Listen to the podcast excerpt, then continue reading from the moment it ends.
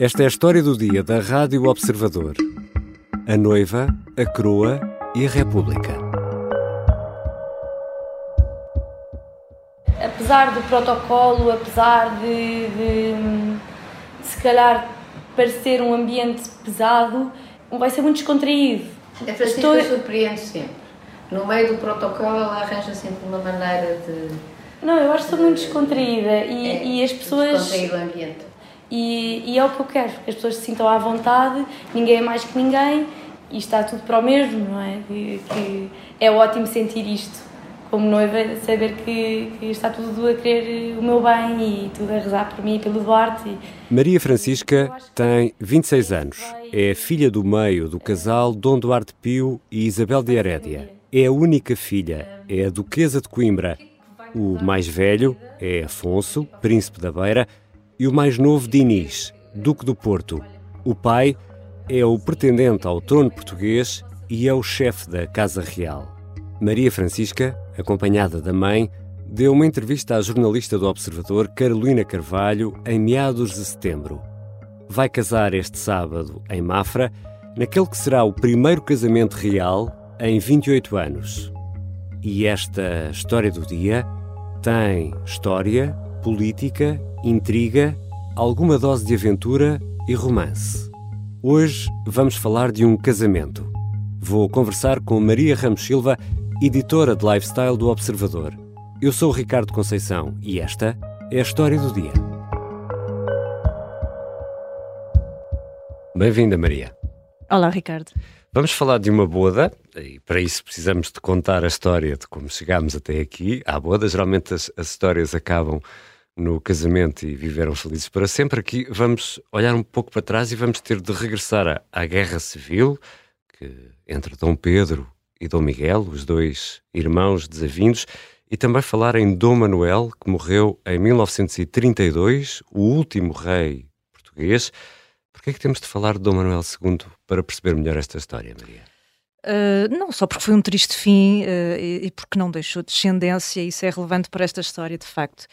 A 30 de janeiro de 1912, no famoso Pacto de Dover, o, o Dom Manuel II terá firmado um acordo com o seu primo do ramo miguelista, que estava banido da sucessão, Miguel Januário de Bragança, que, em caso de não deixar herdeiros, uh, o que aconteceu. Hum. Uh, mas ainda hoje há quem conteste a validade deste entendimento, que à época visava, sobretudo, fortalecer as vertentes tradicionalista e monárquica contra a República, que viviam-se tempos ali particularmente agitados, e é isso que ainda hoje nos leva a grandes discussões sobre sucessões, direitos dinásticos, quem é o pretendente ao trono, enfim, é um, um mundo bastante complexo. Ou seja, Maria, só para ver, percebermos tudo isto, Dom Manuel II, que é o último rei de Portugal, que estava em Inglaterra, no exílio, vinha da linha de Dom Pedro. Não tendo descendência, terá assinado esse acordo ou pacto de Dover, na Inglaterra, de que falavas, e esse acordo previa passar o trono para a linha de sucessão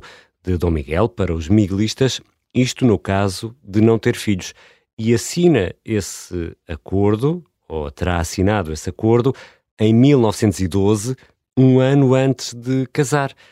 Ele acaba por morrer sem ter filhos.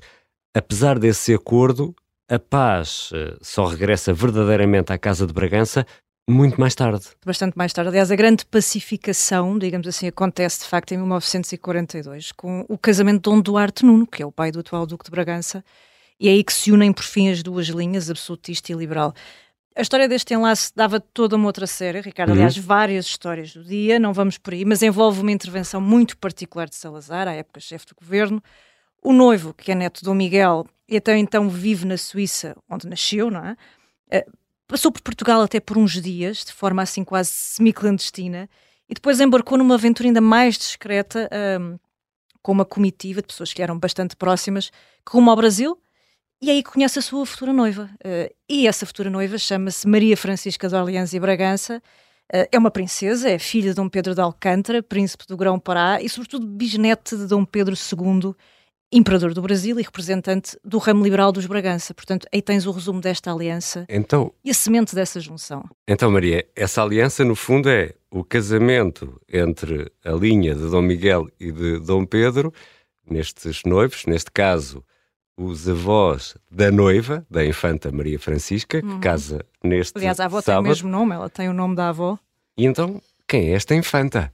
E por que não princesa? Boa pergunta, Ricardo. Olha, a, a noiva, como eu dizia, leva precisamente o nome da avó paterna, uh, chama-se Maria Francisca de Bragança, é filha do meio de Dom Duarte Pio e Dona Isabel de Herédia, e nós falamos de infanta e não de princesa, reparaste muito bem, porque na Península Ibérica o herdeiro da coroa é o único que recebe o título de príncipe. Isto tanto na hum. Espanha, onde é conhecido como Príncipe das Astúrias, e em Portugal, onde é conhecido como Príncipe Real de Portugal. Infante é um título de nobreza, está abaixo de príncipe, e é atribuído a todos os filhos legítimos do rei ou da rainha. Portanto, neste caso, no nosso caso concreto português, nós chamamos príncipe Dom Afonso, não é? O uhum. primogênito de Dom Duarte e Dona Isabel, que é príncipe da Beira, e depois chamamos infanta a Dona Maria Francisca, a noiva deste fim de semana. E já falámos de história, de intriga e temos também de falar de política. Maria Ramos Silva, por que tanta atenção ao casamento de uma família quando vivemos numa república consolidada?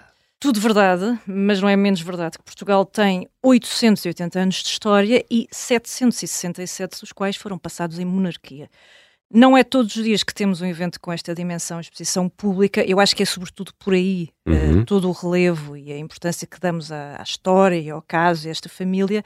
Uh, e, portanto, estivesse este evento ligado à monarquia ou à república, eu acho que nós teríamos sempre uh, nós, mídia, um, um, olhar com interesse redobrado so, sobre esta história. Há uma dimensão simbólica, julgo eu, que terá o seu peso, Uh, e depois uma vertente mais mundana, se quiseres, que é aquela que leva o público em geral, naturalmente muito curioso, uhum. a querer seguir temas tão distintos como o menu do copo d'água, ou o vestido de noiva, tudo coisas que nós vamos falar daqui a pouco. Vamos, é? está prometido. Para mais, nós sabemos que o faustoso casamento de Dona Amélia e Dom Carlos, em 1886, parou Lisboa. Também sabemos que em 1995 o casamento de Dom Duarte e Dona Isabel Herédia teve uma adesão enorme através da, da RTP que transmitiu, mas também pela enchente na Praça do Império. E portanto eu pelo menos tenho alguma expectativa em ver como será o primeiro casamento das redes sociais, porque no fundo é isso que vai acontecer. Uma bonita tiara toda em brilhantes. E o Instagram, de certeza, que vai estar ao rubro, ao rubro neste sábado. E o Twitter, não é? Ou agora o, o X. O, o X. E entre os convidados vão estar representantes do Estado português? Vão estar, mas importa referir que os convites são feitos a título pessoal. Portanto, isto significa que, em caso de ausência, não são enviados representantes em seu nome. Um republicano numa festa, numa festa monárquica, Republicano, eh, socialista e laico, com muita honra. Mas eu não venho a uma festa monárquica, venho ao casamento de uma pessoa simpática que é o Sr. Dom Duarte. Nós podemos adiantar algumas confirmações da shortlist de presenças. Marcelo Rebelo de Sousa, Presidente da República, foi um dos primeiros nomes confirmados, por exemplo. Uh, sabemos que o Primeiro-Ministro António Costa foi convidado, mas não estará presente, à partida por motivos de agenda. E depois por Mafra passarão ainda uma série de nomes, como o Presidente da Câmara de Lisboa, Carlos Moedas, Drão Barroso, Passos Coelho, Paulo Portas, Miguel Albuquerque, a que se juntam também outros rostos da nossa vida pública, como Jorge Jardim Gonçalves, o António Horta Osório, o Miguel Horti Costa, o Jaime Nogueira Pinto. E, e, claro, convém referir que a cerimónia vai ser conduzida pelo antigo patriarca, Dom Manuel Clemente, que também tem uma relação próxima com a família, e na Basílica de Mafra estarão mais de cerca de 30 elementos do clero. Ou seja, Maria, o convite é dirigido a Marcelo e não ao Presidente da República. É Precisamente. Já voltamos à conversa com Maria Ramos Silva, editora de Lifestyle do Observador. Vamos ainda falar de tiaras, joias, bolos e vestidos e também carrilhões.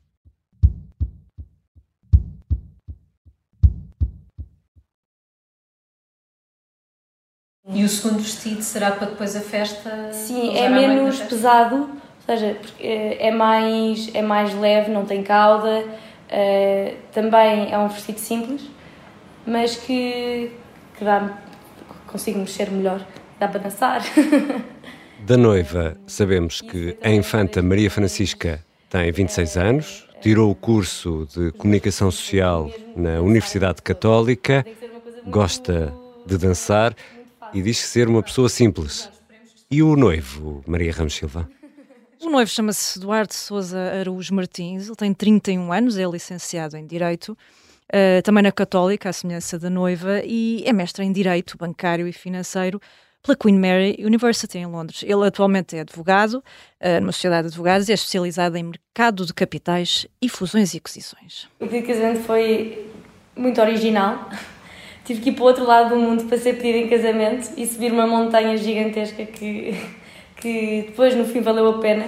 O pedido de casamento uh, aconteceu em Timor. Uh, que é, como sabe, um destino com uh, especial vínculo às Bragança. Uh, mas, Ricardo, rapidamente a notícia chegou a Portugal, não é? E aí uhum. que tudo ganhou outro interesse. A 15 de dezembro de 2022, os Duques de Bragança, portanto, os pais da noiva, anunciaram que a filha uh, ia subir ao altar. E o pedido de casamento foi feito, é, é, isto é muito curioso, com uma joia que foi criada especialmente para a ocasião e, e está cheia de simbolismo foi criada com a cumplicidade dos pais da noiva. A pedra hum. central do anel foi retirada de um par de brincos que pertenceram à mãe de Dom Duarte, portanto, a, a avó de Maria Francisca, com o seu nome também. E foi criado então um anel especial de noivado para esta ocasião e é aquele que uh, a Infanta Maria Francisca usa agora. Ou seja, houve conluio entre o noivo verdade, uma grande conspiração, e os sogros. Uma okay. grande conspiração. E Mafra tem uh, centenas de, de, pontos de interesse, mas há aqui uh, dois pontos de interesse muito raros uhum. em Mafra. Um é o, são os carrilhões, o outro são os seis órgãos da Basílica de Mafra que raramente tocam em conjunto vai haver música e seis órgãos a tocar uhum. ao mesmo tempo. Vamos escutar isto tudo, sim. São duas referências absolutas que estarão em destaque neste dia. Por um lado, como disseste, o soar dos famosos carrilhões, não é? que vão tocar a repique, como se diz. É um dos grandes acontecimentos do dia para o município. É também uma missão especial para o carrilhonista, o mestre Abel Chaves, que terá uma, uma presença decisiva neste, neste momento. Os carrilhões fazem parte de uma aparelhagem sineira bastante mais complexa, não é? São 119 sinos distribuídos entre duas torres e depois, claro, como tu também referiste, os seis órgãos que foram originalmente instalados durante o reinado de Dom João V e substituídos por outros de maior qualidade durante o período de regência do futuro Dom João VI e que nesta cerimónia de sábado uh, irão tocar temas de Albinoni e Handel, só para citar aqui algumas referências.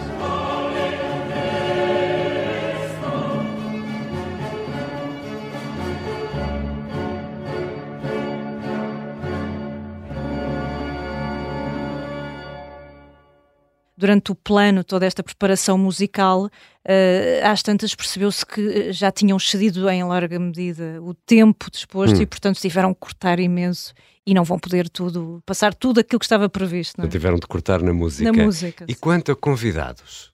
Ricardo, são mais de mil em Mafra, uh, sim, e depois uma lista bastante mais curta na recepção que os pais da noiva oferecem na sua casa de Sintra, que acontece depois da cerimónia, precisamente em Mafra. E de referir ainda que esta sexta-feira realiza-se um outro evento de, de boas-vindas, digamos assim, mais restrito, de cariz mais popular também, em que a Infanta prevê algumas surpresas. Será um arraial. Um, vai ser curioso ver, sobretudo pelo que sabemos, a forma como aparecerá vestida, que será uhum. uma surpresa inclusivamente para o noivo. E depois há todos os convidados não oficiais, se quiseres, que na verdade eh, o público foi convidado pelo próprio pai da noiva a aparecer em Mafra, em peso, para seguir o evento nos dois ecrãs gigantes que vão estar uh, instalados. Uh, aliás, vale a pena referir que, uh, e nós também já iremos a essa parte das, das sobremesas, uhum. digamos assim, mas no capítulo dos bolos haverá aqui uma atenção especial que será feita para, para este público que, que virá ali assistir, espera-se. Um, e portanto, os noivos farão, terão esse gesto de partirem um dos dois bolos junto dos populares imediatamente a seguir à cerimónia. E como se gera tudo isto? Porque eh, organizar um casamento é uma dor de cabeça. Agora imagina é? este, não é? Como é que tudo isto se organiza? O antigo embaixador José Boza Serrano, que é, que é a figura, no fundo, que está ao leme desta equipa de, de wedding planning, se Que é um especialista em protocolo. É um especialista em protocolo. Ele não tem tido mãos a medir, ele e, claro, a equipa que coordena. Um, ele contou-nos quando foi conhecida a notícia do noivado, deu os parabéns aos pais da noiva e Dona Isabel, que já o conhecia, foi muito clara: eu conto consigo. E, e, portanto, a partir daí, assim foi, não é? Essa parceria estava mais ou menos uh, implícita. Uh, e, portanto, há que gerir protocolos, sensibilidades, atender a precedências e hierarquias, analisar o mapa dos lugares, pensar no tipo de recepção uh, e o respectivo dress code, fazer a ligação com o protocolo de Estado e medidas de segurança especiais. Portanto, imagino que uhum. já estejas exausto com isto tudo. É de facto Sim é de facto muita coisa para gerir. E claro, contar com o esforço de quase 600 voluntários um, que antes, durante a festa e, e, seguramente também depois vão permitir que tudo corra dentro do previsto. Voluntários? Há voluntários a ajudar? São voluntários, sim, portanto, desde todo o processo de preparação nos últimos meses até aqui, ligados eh, nomeadamente à Real Associação de Lisboa, mas também uh, jovens, inúmeros jovens que se inscreveram e que irão participar deste momento e que estarão a orientar convidados e eh, a assumir diferente tipo de funções logísticas, digamos assim, para que tudo esteja ali dentro do figurino. Maria, e quem vem? Por quem vem eu digo uh, reis, princesas, dragões? Não. não temos reis, não temos reis. Uh, teremos uma série de representantes de diferentes casas reais uh, da Europa e do Brasil, que têm, aliás, uma estreita ligação com os Bragança, de onde vem um fortíssimo contingente. Mas teremos elementos da Bélgica, Rússia, Áustria, Alemanha, Luxemburgo, França, Suécia, Liechtenstein, enfim são mais de mil convidados, como falámos há pouco, sempre menos do que aconteceu no casamento dos pais da Infanta Maria Francisca, apesar de tudo. Menos? Um, menos, sim. É uma história curiosa. O, o Dom Duarte já recordou isso alguns anos depois da sua, da sua própria boda. Ele e a mulher endereçaram uma série de convites. Foram mesmo muitos convites. Uh, por atenção, por cortesia, porque achava uhum. que, enfim, que, que calhava bem. Foi um bem. acontecimento. Foi um acontecimento, mas não esperava, em bom rigor, que essas pessoas aparecessem em peso. Uh, o facto é que foi uhum. isso que aconteceu. Uh, houve também outro pormenor curioso, quando se percebeu, uh, e o próprio Dom Duarte percebeu isso, que começou a receber uh, cartas de agradecimento por convites que na verdade não tinha endereçado. Foram Portanto, falsificados? Foram falsificados, houve uma fraude que felizmente foi detectada a tempo, e houve até um caso muito curioso, um, dois, três, não terá sido mais do que isso, de pessoas que, não podendo ir, venderam os seus convites, e portanto foram outras pessoas no seu lugar. E agora houve alguma forma de acautelar isso ou não? Uh, eles não foram divulgados, como, Os convites? Como não foram divulgados oficialmente, precisamente para tentar evitar esse tipo de, de manobras, digamos assim. E a festa? Como é que vai ser a festa? Guia-nos lá pelos pormenores. A festa, a festa uh, é uma festa dividida aqui em diferentes momentos, diria eu. Acho que tem um pendor muito pretende ser uma festa simples e popular, muito próxima do, do, povo, também muito à semelhança do que foi a dos pais da Infanta Maria Francisca. Talvez os, as pessoas com mais idade se recordem, de facto, dessa, dessa transmissão televisiva em que todos os Jerónimos, eh, há desde a intervenção de tunas, ranchos folclóricos, e, portanto, todos esses elementos eu penso que nós podemos esperar de novo, até porque eh, a Real Associação de Lisboa está também envolvida nessa, juntamente com a Câmara de Mafra. E isso é Mafra? Isso é Mafra, sim. Portanto, no terreiro Dom João V e nas imediações uh, curiosamente na Praça da República, ali estão aos pés do, do, do hum. mosteiro. Os populares vão poder assistir, portanto, to todas essas menores. Vamos ter bandeiras, vamos ter, enfim, esse tipo de detalhes que traz essa, essa proximidade. E depois temos este momento mais solene na Basílica, que é antecedido pelo tal Arraial. O Arraial é um momento também é, em Sintra, é um momento que terá esse, esse cunho também mais descontraído, mas mais restrito, não é? Será apenas para a família e para alguns convidados. É uma espécie de aquecimento depois do grande dia no uhum. sábado. E, e, enfim, depois da cerimónia, os cerca de mil, mil e duzentos convidados uh, passarão por um cocktail e depois um número bastante mais reduzido seguirá para Sintra de novo, agora para o, copo d'água. E muito importante nos casamentos, e obviamente no copo d'água, é a comida. É a comida, não é? Porque é sempre a pergunta, e já lá vamos a como estava a noiva, é, é a comida era boa? Se se comeu bem, não é? Exato. O, menu, neste caso, ficou entregue a um chefe que é, é um monárquico assumido, é, é, também uma figura muito próxima da família, é um amigo.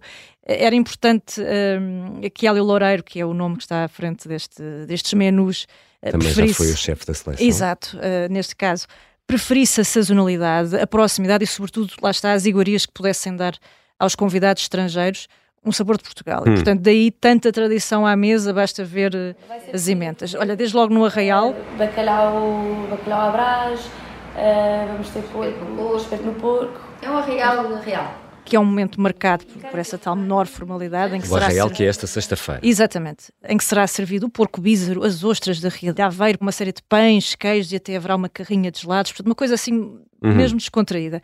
Para o copo d'água, o menu terá três momentos. A refeição começa com o robalo, depois a vitela barrosan e por fim o cheesecake de sempre, que vai ser feito pela empregada da Casa dos Duques de Bragança. Portanto, ah. também uma nota engraçada. E o bolo da noiva? É outra pergunta importantíssima, não é, Ricardo? Tínhamos falado do bolo da noiva. Na verdade, são dois bolos, eu já levantei um bocadinho Exato, do véu um, sobre isso. Um para comer. Um, um para comer ali para com. Partilhar para partilhar, com... precisamente, que será relativamente parecido com o, o, o bolo principal, digamos uhum. assim e, e, que será cortado depois uh, nos claustros, terá 150 quilos, 250 ovos é o que leva. 150 quilos. É uma coisa pesada, é verdade, e será inspirado na filigrana do Gondomar, portanto aqui mais uh, um apontamento tradicional, sendo que é muito curioso também porque a noiva não conhece o resultado final, portanto vai hum. ser uma surpresa até para a infanta. Será que vamos ter um daqueles eh, bolos, de certeza, em andares? Eh, com, vamos ver, com vamos ver. O dos pais não era assim. Com a figurinha dos noivos em cima? Vamos ver. Mas muito, muito, muito importante para tudo isto, e o casamento é, sobretudo, o dia da noiva. Noivas, não se deixem enganar, este é o vosso dia.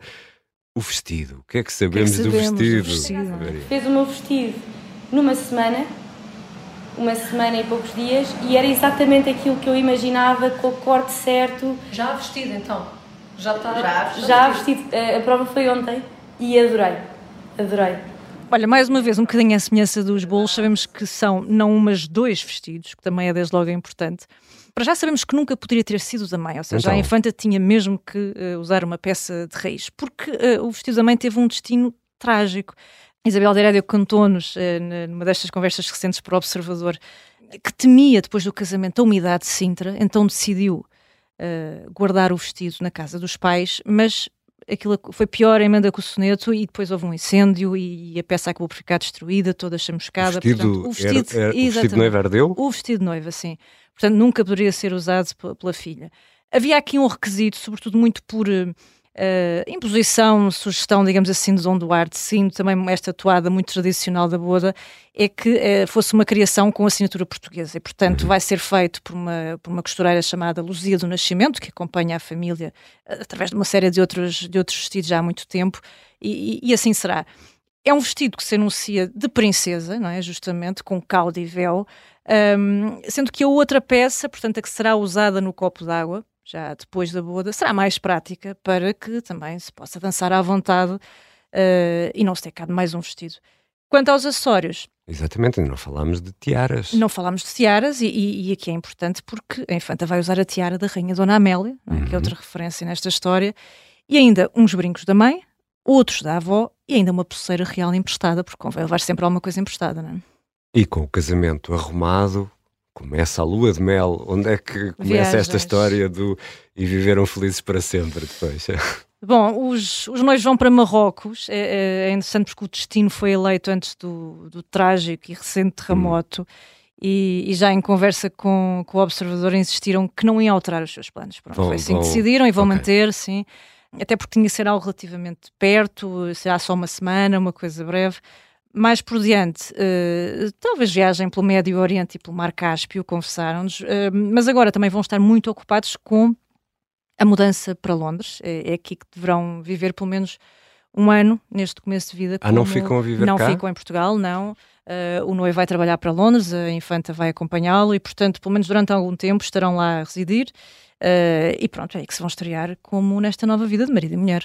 Ou seja, Maria Ramos Silva, Nunca ninguém quer saber de casamentos, nem casamentos reais, mas estamos aqui. Uh, vamos fazer contas, quase, não é? Quase à meia hora, vamos a caminho de meia hora, não é tanto, a falar de uma boda.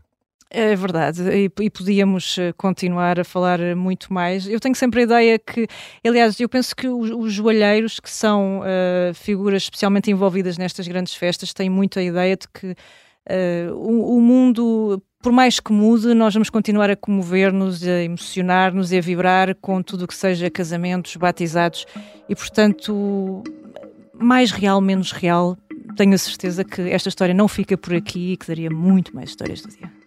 Obrigado, Maria. Obrigada, Ricardo. Maria Ramos Silva é editora de lifestyle do Observador, tanto no jornal como na rádio temos acompanhado os preparativos para este casamento, a 7 de outubro, da infanta Maria Francisca, que se casa com Duarte de Sousa Araújo. Vamos também ter reportagem na rádio e no jornal durante o dia deste sábado. Esta foi a história do dia. Ouvimos sons recolhidos pelo Observador numa entrevista à infanta Maria Francisca e à mãe, Isabel de Herédia, e ainda sons da emissão especial da RTP do casamento dos Duques de Bragança em 1995. Ouvimos também os Carrilhões de Mafra, de um vídeo da Câmara Municipal, e um certo de Magnum Mysterium, de Marcos Portugal, que vai ser uma das peças musicais que vão ser tocadas em Mafra. A sonoplastia é da Beatriz Martel Garcia, a música do genérico do João Ribeiro. Eu sou Ricardo Conceição. Até segunda.